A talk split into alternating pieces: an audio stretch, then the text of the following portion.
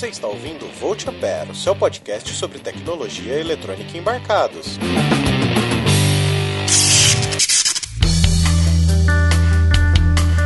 Olá, seja muito bem-vindo. Muito obrigado pelo seu download. Meu nome é Adrian Lemos, eu sou técnico em eletrônica e hoje nós estamos aqui para falar sobre o incêndio no Museu Nacional. Mas eu não estou sozinho. Estou aqui com ele, Roger Manrique. Se apresenta aí pro pessoal, Roger, porque no último episódio eu esqueci de apresentar você e o Guilherme. Olá, pessoal, tudo bom? Meu nome é Roger Manrique, eu sou engenheiro eletricista e hoje em dia eu trabalho mais voltado na automação industrial. Trabalho numa empresa alemã na área de, de inversores de frequência. E estou aqui para ajudar o Adrian nessa, nesse projeto que ele, que ele iniciou contribuindo com pauta, contribuindo com a opinião quando possível e estamos aí para ajudar. É isso aí. Como eu tinha falado, nós vamos falar sobre o incêndio no Museu Nacional, né? Eu tava até esperando um pouco mais para poder fazer esse programa, porque eu queria ver se iam dar alguma notícia realmente do que aconteceu, qual foi a causa, mas como infelizmente até o momento não teve muita notícia falando sobre isso, na verdade não teve a nota da Polícia Federal e da Polícia Civil do, do Estado do Rio de Janeiro falando o que realmente aconteceu, então eu resolvi gravar esse programa tentando especular um pouco o que aconteceu no, no incêndio e também a gente tentar falar um pouco de dispositivos tecnológicos que poderiam ter facilitado ou, no mínimo, minimizado muito esse incêndio e facilitado também o trabalho dos bombeiros de uma maneira que a gente não tivesse perdido tanta coisa como foi perdido. O que aconteceu foi o seguinte: no dia 2 de setembro de 2018, mais ou menos por volta das 19h30, os bombeiros do estado do Rio de Janeiro, na verdade da cidade do Rio de Janeiro, eles foram acionados para combater um incêndio no maior museu do nosso país. A gente, como eu tinha falado, quase não sabe o que que, o que, que ocasionou o, o incêndio. Alguns dizem que foi balão, alguns dizem que pode ter sido curto-circuito na fiação elétrica, visto que era um que era um, um local bastante antigo, provavelmente já estava com alguma debilidade elétrica, né? Mas infelizmente a gente não sabe se o incêndio foi criminoso ou não. O que a gente sabe até o momento, a única informação que a Polícia Federal passou foi que o incêndio, eles sabem aonde o incêndio começou, mas como eu disse, eles ainda não sabem o que, que aconteceu, por que, que aconteceu. Roger, você consegue dizer pra gente o que é o Museu Nacional? O Museu Nacional era uma instituição que tinha um grande acervo. Quando a gente pensa em museu, a gente geralmente, pelo menos eu que estou acostumado a, a, passear em museu de arte com, com as minhas meninas, minhas filhas, uh, a gente pensa em obras de arte, em, em esculturas, mas o Museu Nacional ele era muito mais do que isso. Ele tinha um acervo uh, geológico, um acervo antropológico, um acervo de uh, insetos, seja, um acervo enorme e bem diversificado. Ele ficava no interior do, do Parque da Quinta da Boa Vista, na cidade do Rio de Janeiro. O prédio onde estava instalado o museu, ele serviu de residência para a família real portuguesa, né, de 1808 até 1821. E a família real brasileira, né, quando o Brasil, depois da independência, de 1822 até 1829. Uh, ah, o prédio também abrigou a primeira Assembleia Constituinte Republicana do nosso país, 1889 uh, a 1890 1991, logo após a proclamação da República. Certo. O que ele representava para nós também é que lá tinha muita coisa importante. É, na verdade, era um acervo aí que abrigava mais de 20 milhões de itens, né? Além desses itens, ele tinha os registros mais relevantes da, da memória brasileira. É, muita coisa que realmente fazia parte. É, eles tinham um acervo muito grande da linguagem indígena brasileira, que tem muitos povos que hoje já se perderam e que, cara, faz parte da nossa história. E a gente tem que conhecer a nossa história para não repetir as coisas erradas que a gente já repetiu até o momento. E querendo ou não, a gente tá indo para um caminho que a gente tá correndo risco de repetir algumas coisas, entendeu? É, como eu já tinha mencionado, a gente está acostumado a pensar em museu como uh, objetos materiais, como esculturas e tal, mas o, o Museu Nacional tinha um acervo imaterial muito grande, um acervo uh, de, de, desde canto de pássaros e, que, que foram gravados há muito tempos atrás. Alguns desses pássaros, inclusive, já estão em extinção, ou seja, não vamos ter como recuperar essa, uh, esses cantos gravados que não foram digitalizados. Uh, outra coisa também, uh, tinha um, um, além do canto dos pássaros, tinha também uma linha de pesquisa que era voltada a línguas indígenas nativas do Brasil. Então tinha muitas línguas ali que hoje em dia ou já estão extintas ou tem apenas algumas dezenas de pessoas que ainda conversam utilizando aquela língua. Ou seja, vai ser um trabalho beirando o impossível recuperar todo esse acervo imaterial que existia no, no Museu Nacional. É, até o, o, Guilherme Andrade, que faz parte do nosso podcast aqui, ele também faz o podcast Papo de Calçada, aonde eles discutem assuntos mais do dia a dia, é, eles fazem reflexões sobre os assuntos, e eles fizeram um programa falando sobre o Museu Nacional e a dor que era a perda desse, desse conjunto de coisas que o museu tinha, né? Eu, eu confesso que, cara, eu fui ao Rio de Janeiro há um tempo atrás, passei dois ou três dias, foi só um final de semana, não conheci o museu. Na verdade, eu nem sabia que o museu existia, mas quando eu fiquei sabendo da perda, cara, que foi o incêndio, a destruição, cara, é uma dor muito grande. Acho que qualquer um que pense um pouco, não só no próximo, mas que pense no futuro, é, a perda desse museu é uma perda muito grande pra gente, entendeu? Querendo ou não, cara, lá tinha o, o fóssil da Luzia, que ele possuía aí entre 12 mil e 13 mil anos. Cara, 12 mil, 13 mil anos atrás, tudo só que era mato, cara, entendeu? Então, pô, você parar pra pensar que você perdeu um registro histórico desse, Uh, basicamente, uma das poucas coisas que sobreviveu foi o, o meteorito do Bendegó, é, que tem aí 5 toneladas, mas, cara, se o negócio sobreviveu à entrada na Terra e não sobrevivesse ao incêndio, seria uma puta de uma sacanagem, né? Uma das coisas que, infelizmente, não deve ter sobrevivido foi o, o trono que foi dado pro Dom João VI pelo rei Adandozan, do reino de Daomé, em 1811 ou seja, mais de 200 anos que já estava conosco no Brasil e foi perdido nesse incêndio. Sim, cara, e para pra pensar, nada, nada, cara, isso foi um presente. Cara, imagina, imagina a seguinte situação: você ganha um presente de alguém próximo, um familiar, alguém querido,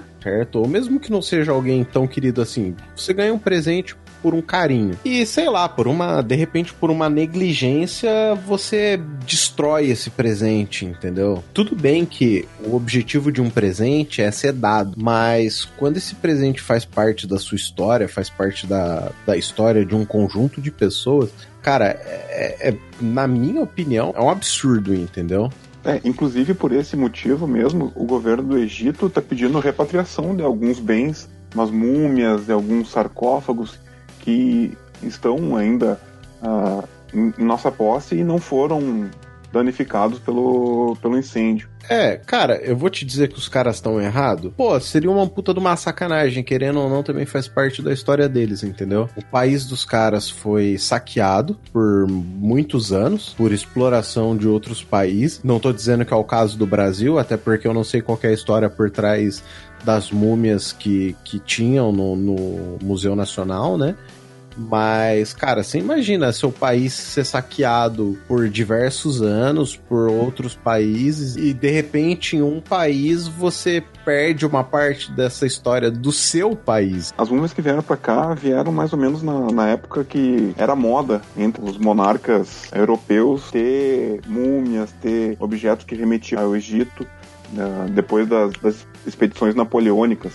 Uhum. Então, era quase que um símbolo de status na época ter uma múmia, ter um, um sarcófago exposto no, no seu perto do seu, do seu trono. Só que a gente negligenciou tanto o, a memória dessas múmias. É brabo, cara. Uma outra coisa que tinha também lá no, no Museu Nacional era o esqueleto, né? O, o, esqueleto do dinossauro, o primeiro dinossauro que foi montado no Brasil. Além de ser o primeiro, era o mais completo também. Sim. Além desse esqueleto, tinha um outro que não estava montado e não estava aberto para visitação, mas era o esqueleto de uma baleia jubarte, que é uma das maiores baleias do mundo, né? Mas assim, o Roger, o que, que você acha, na sua opinião, que pode ter acontecido para para ter pego fogo no museu? Você acha que foi curto-circuito, que foi balão?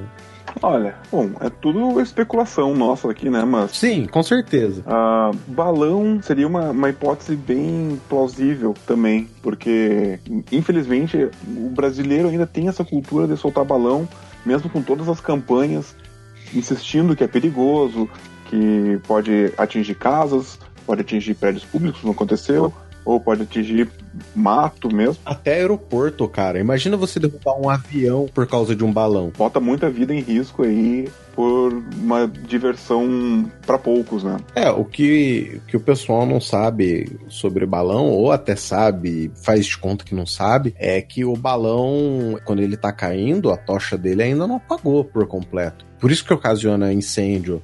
Não tô falando no caso do Museu Nacional, mas em N outros casos que acaba acontecendo incêndio por causa de balões, né? A tocha ela não está completamente apagada. O balão não começa a cair quando a tocha apaga por completo. A tocha ainda tá, tá pegando fogo. Então ela só precisa de um meio combustível para propagar esse fogo e continuar a queimar, né? Sim. É, outra, outra hipótese levantada foi ou de um curto-circuito ou de uma sobrecarga na instalação elétrica também, né? Que com a, a, a toda a instalação era antiga, não vinha tendo investimento para recuperação, para substituição, é uma outra hipótese muito plausível. Sim. É, até como o Guilherme Andrade explicou no programa anterior do Multiampere, é que a corrente elétrica é a passagem ordenada dos elétrons, né? E no caso, quando você tem um curto-circuito, você tem essa corrente passando de maneira exagerada. Ela vai passar extremamente rápido e com isso ela vai causar o aquecimento, que até foi quando foi explicado sobre o efeito Joule, que é o efeito térmico, né? Que é a transformação do, do efeito elétrico em efeito térmico. O que, que acontece? Todos os tipos de fios eles são dimensionados para uma determinada corrente máxima. Então, fio de tomada, ele tem que ser uma determinada bitola que a gente chama, né, que é o diâmetro do fio, do, do conjunto do cabo, para ele aguentar até uma determinada corrente. E para iluminação é uma outra determinado tamanho, que é um mínimo, né? Então, o que que acontece? Quando você passa a ligar muitos equipamentos em uma tomada, você vai gerando uma sobrecarga. Quando você vai tendo a sobrecarga, você tem um dispositivo que protege a sua rede para que não, não ocasione incêndios, que é o famoso disjuntor. Eu acredito que você já deve ter ouvido, Roger. Bota um disjuntor mais forte aí que aguenta. Ah, com certeza, cara. Ainda mais trabalhando na parte de automação industrial, o pessoal tem muito dessa ideia ainda de ah, o, mo motor, por exemplo, desarmou, ah, ele vai lá e faz isso mesmo, ele troca o disjuntor ou se for um disjuntor ajustável, ele aumenta um pouco a corrente, o que é um perigo para todos os envolvidos, porque como tu falaste, a, a, bitola do cabo é dimensionada para uma determinada corrente. Se a gente excede essa corrente, corre o risco de incêndio mesmo, corre o risco de, de, de machucar alguém. Até, por exemplo, um cabo de 2,5 milímetros quadrados, que é o mínimo que a, a norma ANBR 5410 prevê, ele tem uma corrente máxima aí de 21 amperes, entendeu? 21 amperes em 127 volts nada mais é do que 2.600 watts, entendeu? Tipo, não, não é uma potência assim tão, tão alta. Isso sem considerar também a queda de tensão no cabo, né? Porque Exato. como o Museu Nacional tinha uma área muito grande, ele tinha salas amplas, então, esses cabos deveriam ser bem compridos, né? Isso ocasiona também uma queda de tensão, que tem que entrar no cálculo também para o dimensionamento correto do, do condutor. Sim, e uma coisa que tem que ser pensado também é cabo de cobre ele é um condutor elétrico muito bom, ele é um condutor elétrico excelente, mas ele ainda tem um efeito resistivo mínimo, mas tem. Mas quando você faz a conta sobre a lei de Ohm, né, que, que você tem a tensão sobre a corrente da resistência, assim por diante, que a gente vai falar disso mais para frente, é, até é com esse tipo de cálculo, basicamente, que você faz o cálculo de potência, né? Você pega a tensão e multiplica pela corrente e você tem o cálculo de potência. O cálculo básico de potência é esse. Se você permite a passagem de uma corrente muito alta sobre esse cabo, é, ele pode não aguentar a potência e ele vai passar a esquentar. Ele esquentando é aonde vai vir o curto-circuito e aonde vai vir o fogo. Não é instantânea a coisa. Aí você só precisa de um elemento combustível para que o fogo comece. Exemplo de elemento combustível são o teto de madeira de um museu. Exato. do, do, período colonial. Sim, com, não, com certeza. E, e não só isso, cara. Tem muita casa hoje em dia que foi feita aí na década de 70 que você passa um negócio no meio da comieira da casa que se chama espinha de peixe e é a partir dele que você faz a ligação elétrica da residência. Então, vamos lá. Normalmente a comieira de uma casa é feita de madeira. Se ela é feita de madeira, esse é um elemento. É um elemento que o fogo costuma gostar bastante, porque é um combustível muito bom. Agora, você imagina um curto-circuito. Aí vamos sair um pouco do, do meio do, do Museu Nacional, cara cara, é combustível, vai pegar fogo, entendeu? Por isso que você tem que estar preocupado com a instalação elétrica da sua residência. Também, entendeu? Porque o que aconteceu no Museu Nacional, na minha opinião, foi uma negligência. Porque a elétrica, cara, é, é algo imprescindível. Você tem N dispositivos que você pode ser usado para para que não para evitar né a queima para evitar o, o incêndio né dentre eles que a gente vai falar um pouco mais para frente tem o DR o disjuntor DR entendeu que, que faz o desligamento da energia em caso de sobrecorrente mas enfim não é ainda não é a hora sim o disjuntor mesmo que tu mencionaste é, é, é um, é um principal nesse caso porque o disjuntor ele age em duas duas, duas variáveis. Uma é justamente o curto-circuito. Sim. Né? Então, o, e a outra é a sobrecarga. Ele utiliza do, das propriedades lá do, do efeito Joule para, quando em uma sobrecarga, ele tem uma, uma chapa composta de dois metais diferentes que vai esquentar e como os dois metais têm um coeficiente de expansão uh, diferentes, eles vão dilatar e vão envergar, fazendo com que ele a, abra o circuito. É, ele não vai mais manter o contato, né? Nisso, ele não, não, não, não mantém o contato. No caso de um curto-circuito entre fase neutro ou entre fase e fase, ele tem uma, um eletroímã ali que vai fazer essa abertura quase que instantaneamente. Sim. Então, pessoal, não existe esse negócio de disjuntor fraco. Pelo amor de Deus, não troca um disjuntor porque ele tá desarmando. Tenta descobrir a causa do porquê que ele tá desarmando. E se você não tem experiência com elétrica, por favor, contrate alguém que trabalhe com isso. Porque a pessoa ela vai saber, primeiro, de norma. A gente tem muitas normas no nosso país que, se elas forem seguidas é, arrisca, cara, evitaria muito problema. Então, como eu tinha falado que o que eu acredito é que o que aconteceu no Museu Nacional foi um, um descaso, não tô falando, não tô julgando de quem é o descaso, mas houve um descaso, não sei se foi da UFRJ ou se acabou sendo do governo do nosso governo federal barra estadual, que, na minha opinião, a política pública do nosso país ela visa muita coisa, dá prioridade para muita coisa desnecessária e esquece que algumas coisas precisam de investimento para se manter vivo, enfim. Mas uh, até a gente estava conversando bem antes de começar o programa, né, Roger? Falando uhum. sobre questão de investimento recebido nos últimos anos para o Museu Nacional. E o Museu Nacional ele deveria receber um repasse anual de no mínimo 550 mil reais. Seria uma coisa de 45.900 reais por mês. Nos últimos três anos, o museu recebeu em torno de 60% desse valor. Cara, isso dá mais ou menos 330 mil reais, sendo 27.500 por mês. Cara, 27.500 por mês não é nada. Imagina assim, Roger. Hoje você tem um salário X e do nada você passa a ter só 60% desse salário. Você acha que você vai ter como manter tudo o que você precisa manter? É difícil, né? Com uma redução desse tamanho é, fica bem complicado. Sim. A gente tem que lembrar também que tem uma coisa a parte de salário, ela não entra nesse, nesse valor de 550 mil, ou no caso do, do repasse dos últimos três anos, os 330 mil. Mas se você parar pra pensar, cara, 27.500 reais não é muita coisa. Sei lá, cara, se fosse na ordem de mais de um milhão, eu até diria que seria muito dinheiro.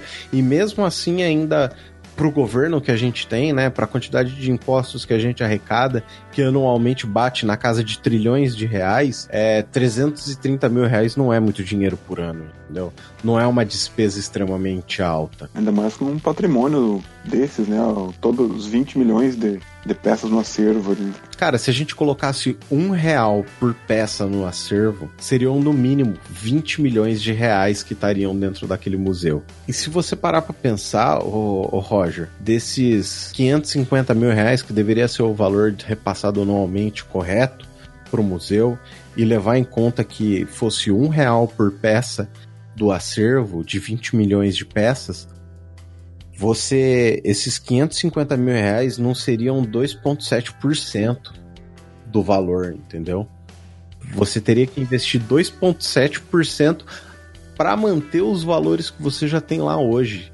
E, e, lembrar e pensar que, como o Museu Nacional é um lugar de, de ensino que abriga muitos pesquisadores e anualmente você tem uma produção científica alta de N assuntos, essas 20 milhões de peças elas estariam crescendo. Sim, esse aqui era o maior museu do hemisfério sul do, do mundo, né? então Exato, merecia cara. um pouco mais de atenção. Sim, e, e, fazendo mais um pouco de cálculo aí, cara, porque é assim, a gente que é de engenharia, área técnica, a gente gosta de cálculo, né? Ou se você levar em conta que o prédio tem 122 salas, o valor médio de investimento era de 225 reais por sala. 225 reais não é nada, velho.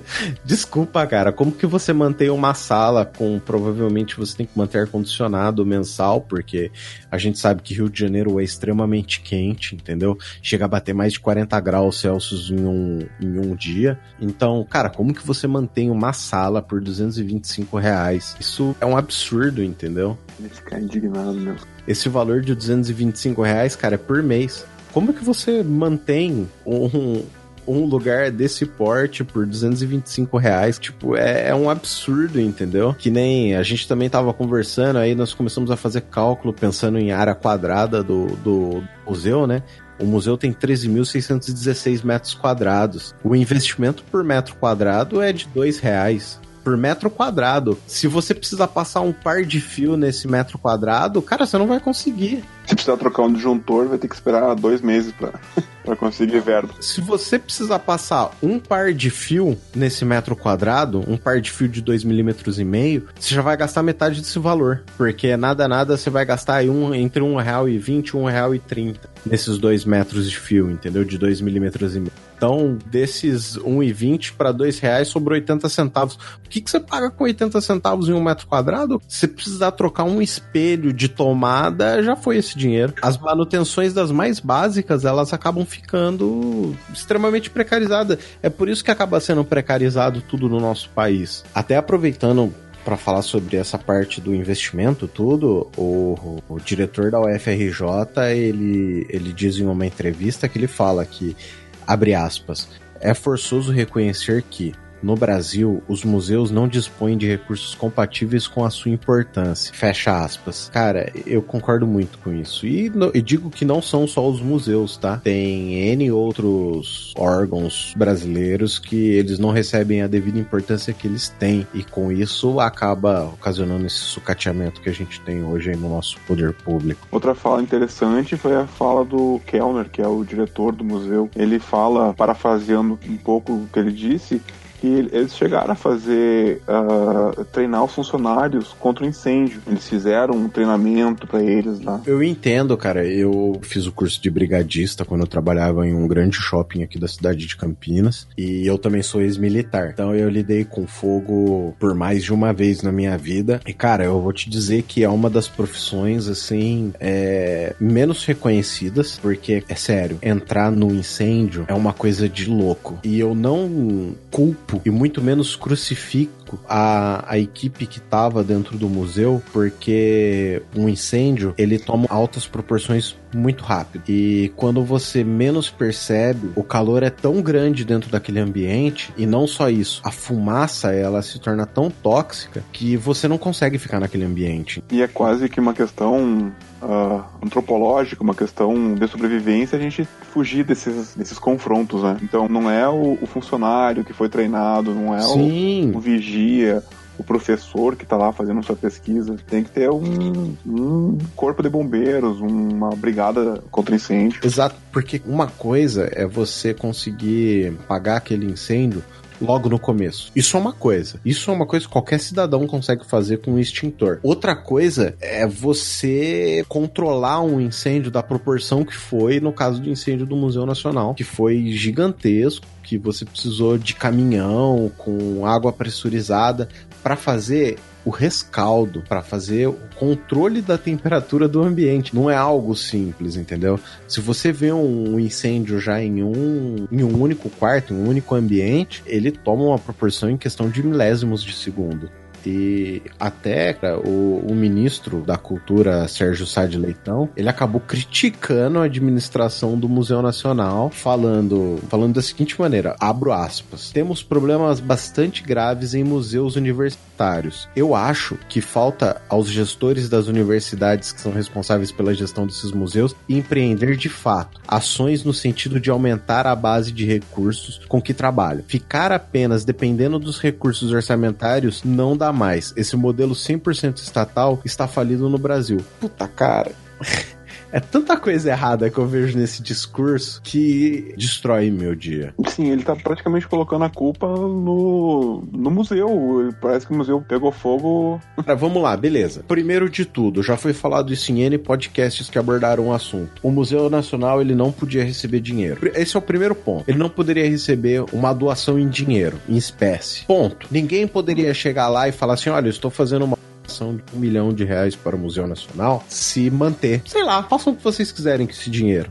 Não, o nosso modelo estatal não permite que isso aconteça. Para começo de conversa. Vamos falar aí, cobrar ingresso. O Museu Nacional já tinha um valor de ingresso extremamente inclusivo, num valor extremamente baixo, e mesmo assim não tinha público. Você acha que cobrando um valor mais alto você ia ter público? Uh, eu, não, eu não conheço muito bem a cidade do Rio de Janeiro, eu fui poucas vezes para lá e fui a trabalho, então não conheci nenhum ponto turístico.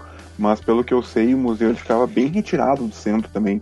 Que não. para pessoal ir para lá, geralmente era ou excursão de colégio, ou tinha que se programar para fazer essa, esse deslocamento, porque também não era muito fácil o acesso ao museu. Então, mesmo que fizesse um empreendedorismo lá, ele teria essas outras dificuldades, não só na questão do, do ingresso popular. É, não, não é por aí. O, o, recurso que vem do, do orçamento nacional, ele para evitar justamente a questão de corrupção, ele já vem definido lá de Brasília, ele já vem endereçado. Esse recurso é para o museu. Então, quando ele chega na UFRJ, aquele recurso ele tem que só ser repassado. Então, pouco antes da gente começar a gravar, a gente estava tentando achar essas informações. É bem difícil deixar essas informações no, nos sites do governo federal, onde deveria estar aberto as contas, deve estar lá. Eu não, não duvido que esteja, porque se está na, tá, tá na lei de, de transparência mas é, o acesso é muito difícil, são muitos cliques, é um labirinto de, de, de páginas até achar para onde está indo esse, esse recurso. É claro, porque não é, não é de interesse deles que essa informação esteja à mostra para toda a população. Até porque quando você conhece é, sobre as coisas, você acaba questionando e, na minha opinião, acho que nenhum governo quer ter suas contas questionadas. Mas enfim, vamos sair desse assunto de dinheiro, porque eu fico pistola da vida. E vamos falar sobre o que, que poderia ter sido feito para minimizar os danos, no mínimo, assim, como Poderia ter sido usado sprinklers. Poderiam ter nas salas detectores de fumaça. Poderia ter o detector de corrente no quadro de entrada de energia. Poderia ter o disjuntor diferencial residual, né? Que é o DE. É, provavelmente deveria ter nas salas mais voltadas à pesquisa, né? Novamente, estamos aqui conjecturando, né? Mas nas salas uh, de exposição, provavelmente deveria ter só um disjuntor ali, de repente, em algumas nem isso. Uma chave faca com um fusível. Eu não, eu não acho acho que isso seja impossível. O que que é, o Roger? O que que é um DR? O, nome é dispositivo residual. Tá? O que que é esse resíduo? Quando tu coloca um, um, um equipamento na tomada, como o, o, Guilherme explicou no episódio 1, ali a gente tem dois polos, né? O, o fase e o neutro. Então, o caminho normal da corrente é sair do fase passar pelo equipamento e voltar para o neutro. A soma dessas correntes tem que dar zero. Tá? Então a corrente que está saindo da fase tem que ser igual à corrente que está entrando no neutro. Quando essa soma não dá zero, significa que tem alguma fuga. Pela lei de Kirchhoff das correntes, a gente soma as correntes chegando num nó. Então, se nesse nó eu tenho um valor menor do que deveria, essa corrente está indo para algum lugar. Geralmente está indo para uma fuga para carcaça, como a gente fala, porque é uma fuga que vai ocasionar um, um, um choque quando a gente encosta em algum equipamento e, e, recebe uma descarga elétrica e tem a percepção da corrente elétrica passando pelo nosso corpo. Então o dispositivo DR serve para isso, para detectar essa fuga de corrente e desarmar com a menor corrente possível. Geralmente os DRs domésticos a gente trata com 30 miliamperes. Então ou seja, se entre a corrente que está saindo do fase e a corrente que está entrando no neutro tiver uma diferença de apenas 30 mA, ele já desarma. Um DR voltado mais para eh, dispositivos industriais pode chegar a 300 mA. Tem uma, uma tolerância um pouco maior, mas mesmo assim é uma tolerância baixa que não deveria causar nenhum dano à saúde do, do usuário. Tem outras coisas também que a gente pode usar, né? Falou aí detector de fumaça. Sim, é. Até cheguei a fazer um levantamento sobre valores de detectores de fumaça, né? Os mais baratos aí, eles vão de 12 reais até 250 reais, que é feito de uma marca alemã que começa com boy e termina com X, entendeu? E isso, eu tô falando desse preço, foi consultado em site de compra online. Uhum. Qualquer site de compra online amarelo que você tem por aí, você consegue fazer uma pesquisa rápida e pensando, se são 122 salas que você tem no, no Museu Nacional, você teria um investimento aí, falando dos mais baratos, um investimento de R$ 1.500. Se fosse dessa marca alemã que custa 250 reais por unidade, teria um investimento de 30.500 reais. Desculpa, esse não é um valor muito alto pro tipo de local que é o Museu Nacional e pela importância que ele tem, entendeu? Uhum. Uma das coisas que eu ouvi o pessoal falando também é que não tinha detector de fumaça por causa da altura do pé direito. Mas existem detectores de fumaça, que são chamados detectores de fumaça de feixe, que eles são feitos especificamente para essas situações onde a gente tem um pé direito muito alto. Então o detector não fica no, no teto, ele fica nas paredes e detecta a passagem da fumaça quando há algum um foco de incêndio. Usar isso, na minha opinião, eu estou falando tudo, é a minha opinião. Usar isso como argumento, na minha opinião, é de uma maldade tremenda, cara. Porque tecnologia a gente tem e muita tecnologia já consolidada no mercado. É, não é uma, não é duas são três empresas que, tá, que fazem esse tipo de, de detector ou que criam outros tipos de detectores de fumaça. São muitas empresas que criam esses detectores. Desculpa. Com certeza existe um que se adequaria ao necessário para o caso do Museu Nacional.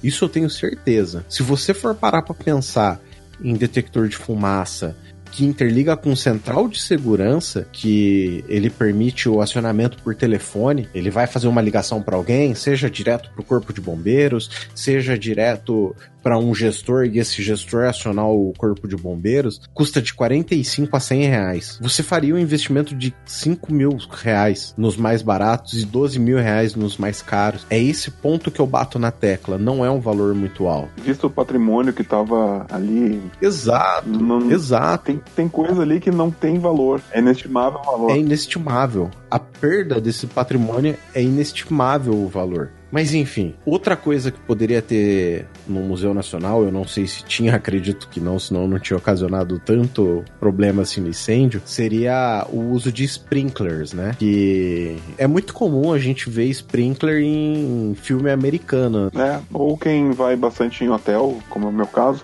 Também. Uh, tem bastante agora, creio que por alguma norma, também tem sprinklers e detector de fumaça nos quartos. Mas o que as pessoas mal sabem é como eles funcionam. Então, o que que na verdade é o sprinkler? O sprinkler, ele é um sistema de cano pressurizado com pequenos chuveiros. Esses chuveiros, eles têm uma espécie de um pequeno cilindro de vidro com um líquido. E esse líquido faz com que esse cilindrinho ele se torne termosensível e varia a temperatura indo de 57 até 350 graus Celsius mais ou menos. Então, como é que ele aciona o sprinkler? Como é que ele vai jogar água? Não é acendendo um perto que vai acionar todos os sprinklers do lugar. Na verdade, ele funciona assim. Esse cilindro de vidro, quando ele é exposto à temperatura máxima, ele se rompe. Quando ele se rompe, ele permite a passagem de água. Então, ele, ele é um sistema extremamente mecânico. Ele não é eletrônico, ele não é nada. Devem ter outros circuitos que são eletrônicos, mas esse caso, que é mais comum usado aqui no Brasil, ele é extremamente mecânico. Então ele vai jogar essa água no chuveirinho e o chuveirinho que vai distribuir pelo ambiente.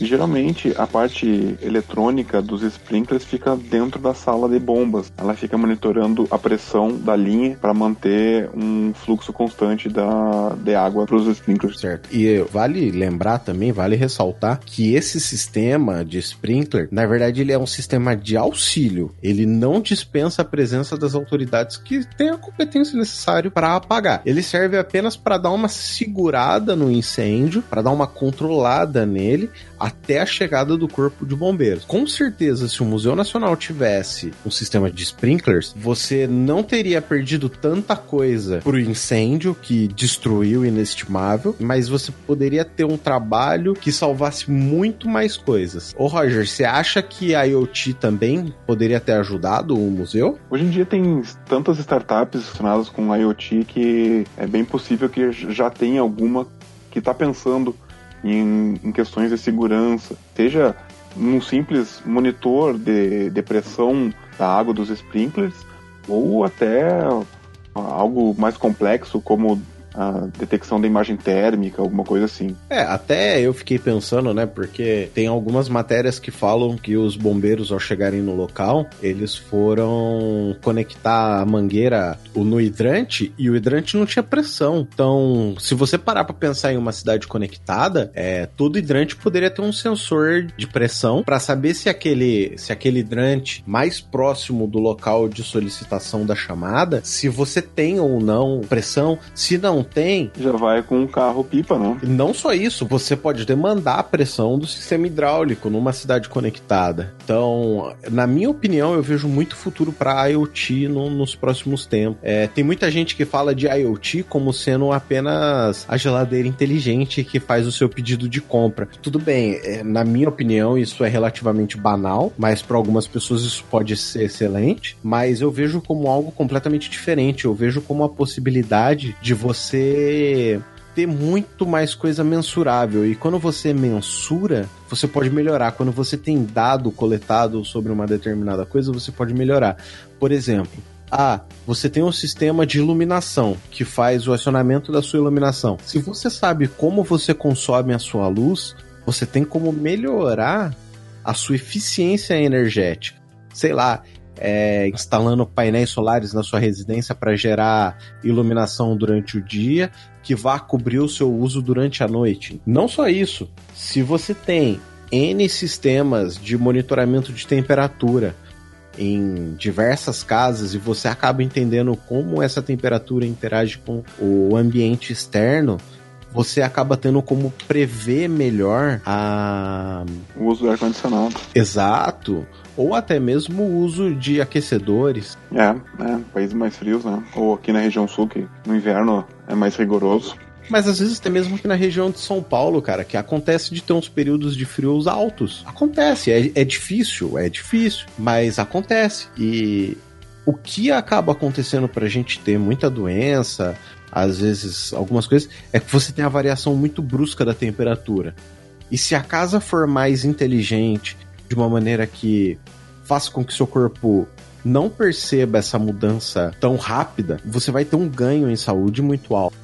E com o barateamento também, né, dos, dos sensores, hoje em dia tu consegue sensor de pressão, sensor de temperatura, sensor de umidade. Até sensor de pH, cara. Sensor de pH, tudo muito acessível para o robista, muito acessível para pequenas startups fazer os protótipos. Acessível, ainda assim, falando de um país que tem zero política de incentivo à criação de tecnologia. Você desenvolver um produto ou você desenvolver um protótipo ainda é muito difícil no nosso país, porque você tem uma limitação muito grande de componente, é muito difícil comprar componente no nosso país, eles são caros, mesmo sendo eles sendo acessíveis, alguns sendo acessíveis, eles são caros, eles poderiam ser muito mais baratos, porque se você for comparar com o preço deles em dólar, em outros países ele custa 10, 12 vezes o valor. Isso sem contar, às vezes, a ganância do vendedor por saber que não tem aquilo fácil. Ele joga um valor de mil por cento sobre aquele, aquele sensor ou aquele dispositivo. É, isso é comum naquele site amarelo que tu mencionou antes. Exato. Então, tipo, não é fácil. E mesmo assim a gente se vira. A comunidade maker, que eu quero fazer um programa mais pra frente falando sobre comunidade maker, hackerspaces e Fab Labs, que tem sido uma coisa que tá muito em alta, tá crescendo esse pessoal. Eles estão fazendo e estão conseguindo entrar num mercado completamente novo com zero zero incentivo à nossa tecnologia. Isso eu acho um absurdo. Mas enfim, acho que é isso, Roger. Você tem mais alguma coisa para acrescentar? Sobre o tema, é só lamentar, esperar se tiver algum laudo dos bombeiros pra gente ver se consegue alguma informação e torcer para que esses outros museus ao redor do país tenham uma sorte melhor do que o do Museu Nacional. É, eu, eu confesso que eu acho muito difícil porque falam que se você não tem pelo menos um indício de resposta nas primeiras 72 horas, você não vai descobrir mais qual foi a causa. A partir desse momento, tudo começa a se tornar mais difícil. As provas elas passam a ser muito mais contaminadas, né? Então, visto falando de um caso que não foi resolvido e até agora não tem mais pistas e provavelmente, me desculpem pessoal, mas não vai ser resolvido, é o caso do assassinato da Marielle Franco e do Anderson. Então, eu sinto muito, mas essa é a realidade do nosso país que eu não concordo, eu não acho que deve ser essa realidade, ela tem que mudar sim.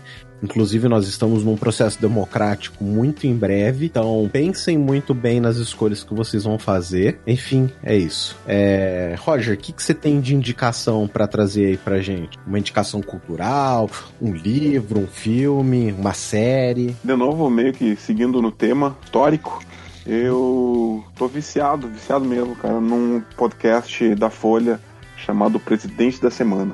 É muito legal, muito bom. Eu já maratonei Tô pensando em maratonar de novo, porque é muita informação, mas ele conta a história de todos os presidentes, desde o Deodoro, e o último episódio vai coincidir com o final do, do a, com a apuração do segundo turno.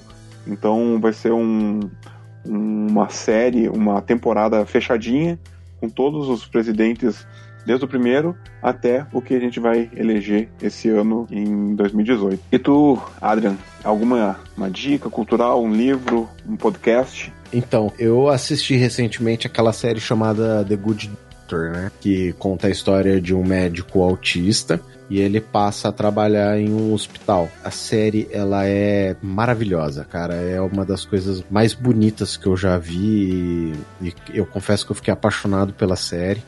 O ator que faz ela é o mesmo ator que fez o Bates Motel. Não sei se você já ouviu falar dessa série. Já ouvi falar, mas não cheguei a assistir. Então, e ele, na minha concepção de autista, ele faz uma atuação assim excelente. Ele não faz contato visual, ele não tem contato físico com as pessoas, mas ele é extremamente inteligente.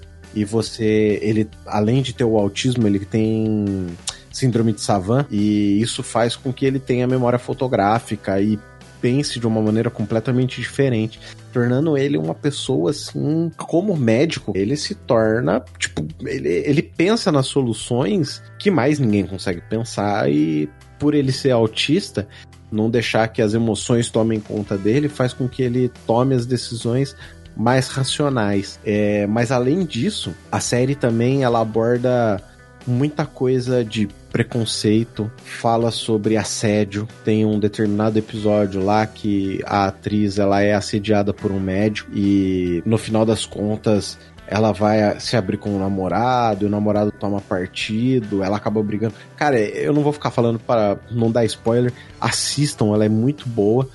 Tem um determinado episódio que eles falam sobre tecnologia, então eles dão uma aplicação é lógico que isso ainda não existe, mas eles dão uma aplicação para realidade aumentada. Então eles fazem uma simulação de como usar a realidade aumentada junto com inteligência artificial de uma maneira que eles consigam emular o problema virtualmente, façam uma cirurgia virtual e tentem descobrir o que, que eles podem fazer para cirurgia real. Mas procurem aí que vocês acham a série, ela é muito legal. Mas acho que é isso. Fique agora com o fusível queimado.